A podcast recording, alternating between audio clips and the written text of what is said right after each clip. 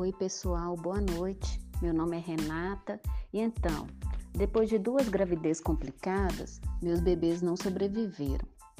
Sempre tive muito forte em mim o desejo de ser mãe. Depois dessas perdas, resolvemos partir para adoção, mas confesso que a nossa foi bem diferente.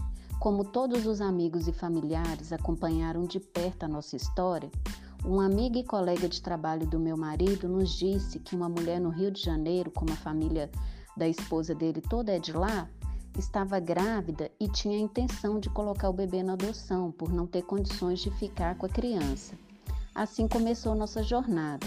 Acompanhamos o que conseguimos daqui, né, de BH a gravidez e quando chegou a hora, fomos para o Rio buscar o nosso tão esperado filho. Confesso que não acreditamos que estava realmente acontecendo.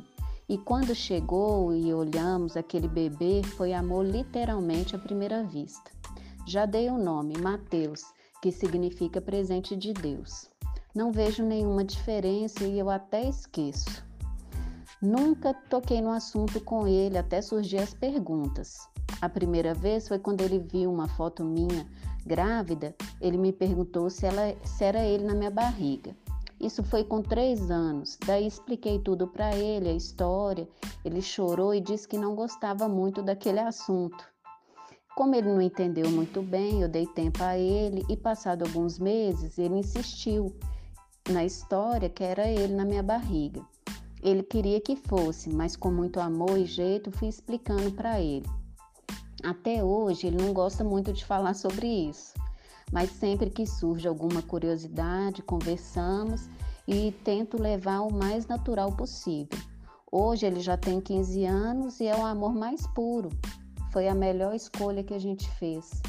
É isso, a gente deu uma resumida aí e, e tem todos os problemas. Agora ele já está na adolescência, é tudo normal e a gente leva, a gente até esquece disso. Eu, meu marido e ele, graças a Deus, ele nos tirou assim até de uma depressão, né?